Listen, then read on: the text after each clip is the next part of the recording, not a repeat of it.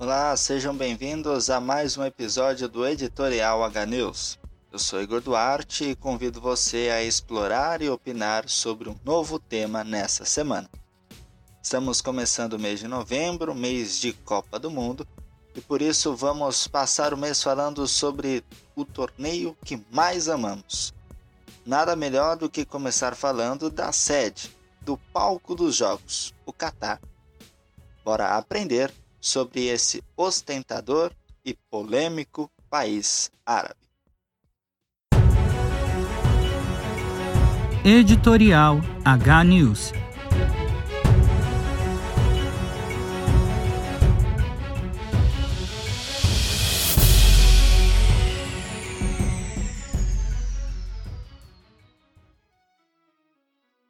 menos de 20 dias, o mundo praticamente para e volta os olhares para a Copa do Mundo de 2022. No centro das atenções estará o país sede que receberá os Jogos, o Catar. País mais rico do mundo, segundo o ranking da Forbes, envolvido em diversas polêmicas sobre direito dos habitantes e principalmente dos imigrantes primeira nação árabe a receber a principal competição de futebol do planeta, o Catar esbanja luxo em quase tudo em que se olha. Arranha-céus gigantescos e espaços públicos construídos com a mais alta tecnologia e modernidade.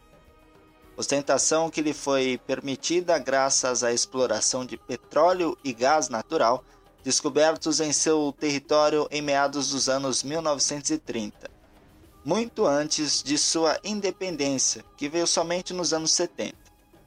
Antes disso, o PIB, Produto Interno Bruto, do país, era alimentado pela mineração de pedras preciosas e pela pesca.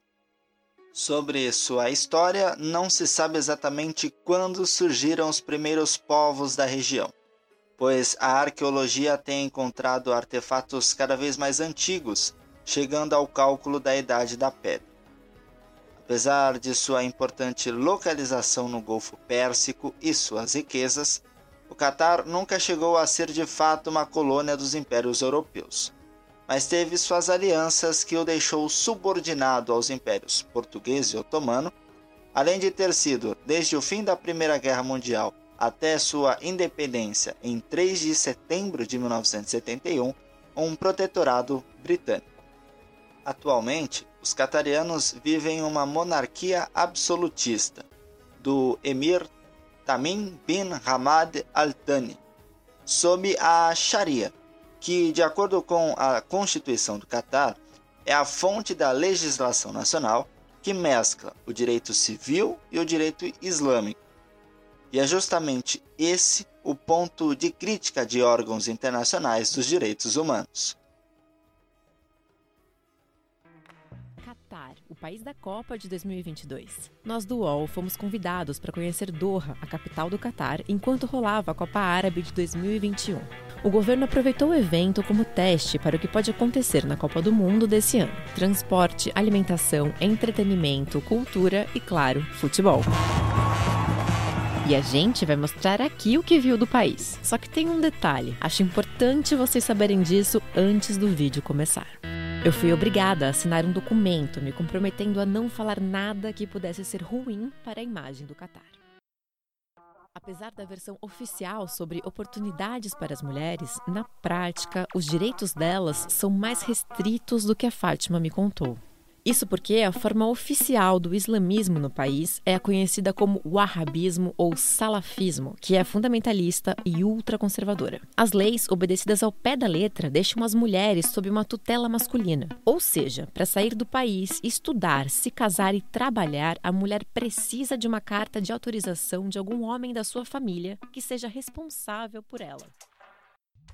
Por ser uma mulher ocidental, eu não precisei usar véu em nenhum lugar turístico não religioso que eu visitei no Catar. Aliás, eu vi várias mulheres andando sozinhas ou em grupos pelas ruas de Doha. Ainda que praticamente todas usassem o hijab ou tivessem a cabeça coberta, ver mulheres desacompanhadas não seria possível se eu estivesse em um país islâmico mais radical. Inclusive nas partidas de futebol. Dentro do estádio, a torcida é mista. Tinham muitas mulheres na arquibancada empolgadas na torcida.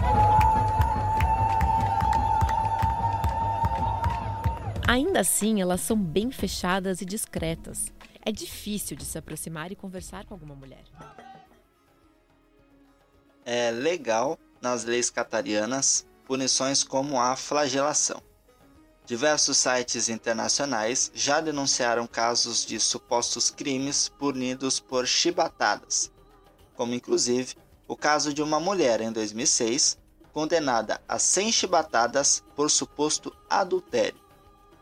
Além deste caso, os sites GMA News e Euractiv já relataram casos que somam mais de 40 pessoas entre 2010 e 2012 que foram condenadas a receber de 40 a 100 chibatadas por consumos de bebidas alcoólicas e relações sexuais ilícitas, considerados crimes no país uma cartilha de regras já foi divulgada pelos organizadores do torneio para os torcedores que pretendem ir ao Catar.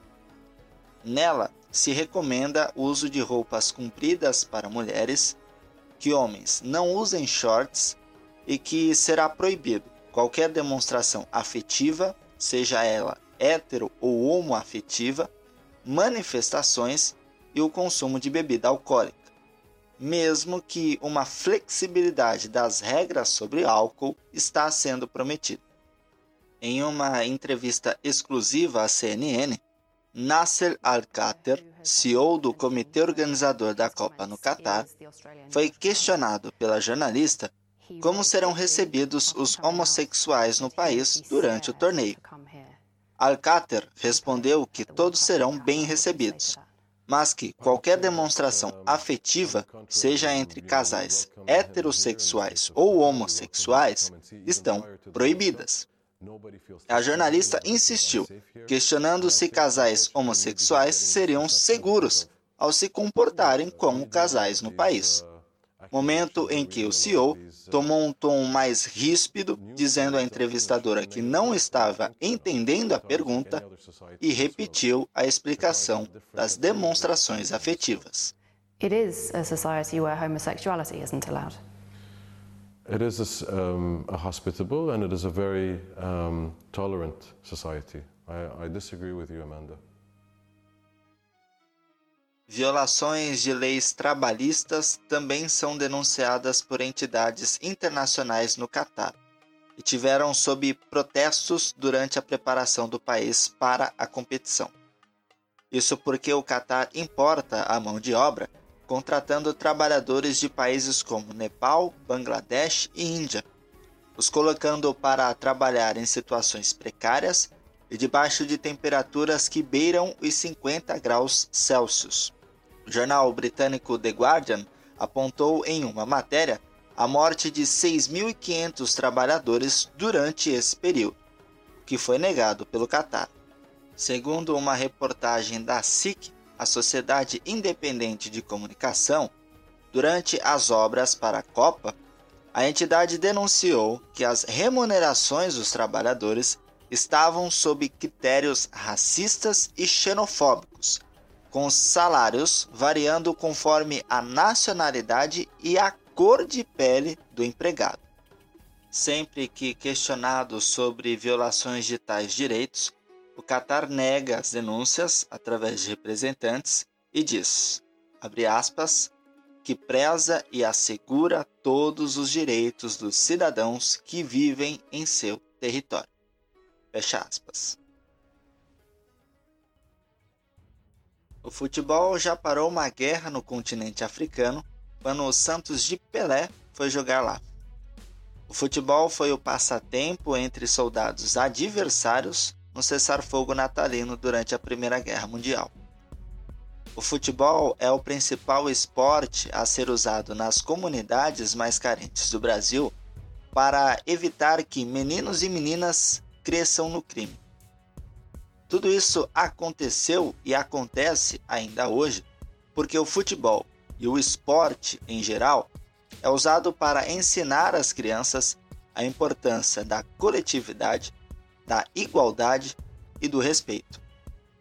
Mas que mensagem passamos aos pequeninos quando o maior evento de futebol é realizado em um país que praticamente prega o contrário?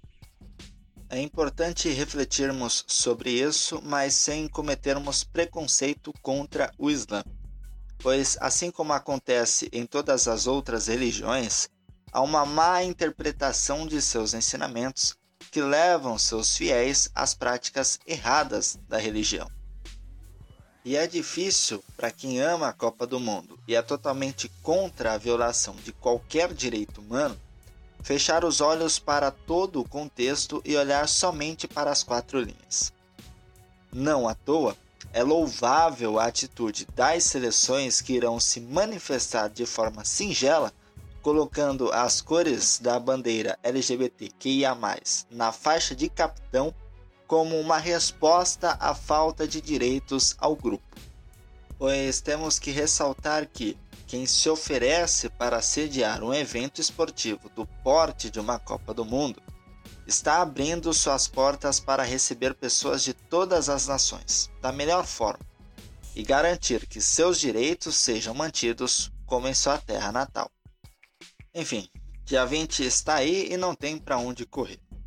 Mas que seja dito, futebol tem lutado tanto nos últimos anos para se livrar do racismo, machismo e homofobia que essa sede pode se tornar um retrocesso.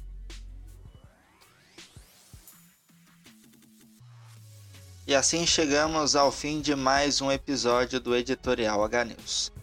As inserções de áudios deste episódio foram retiradas de matérias do UOL e da CNN Brasil disponíveis no YouTube. O texto, edição e apresentação do podcast é de Igor Duarte. Eu convido você a estar comigo na semana que vem, no novo episódio. E antes disso, na segunda-feira, dia 7, na estreia do programa H News Rumo ao Hexa no Facebook. É só buscar por H News Esportes e estaremos ao vivo na segunda, às 21 horas, que é o dia em que o Brasil divulga a sua convocação.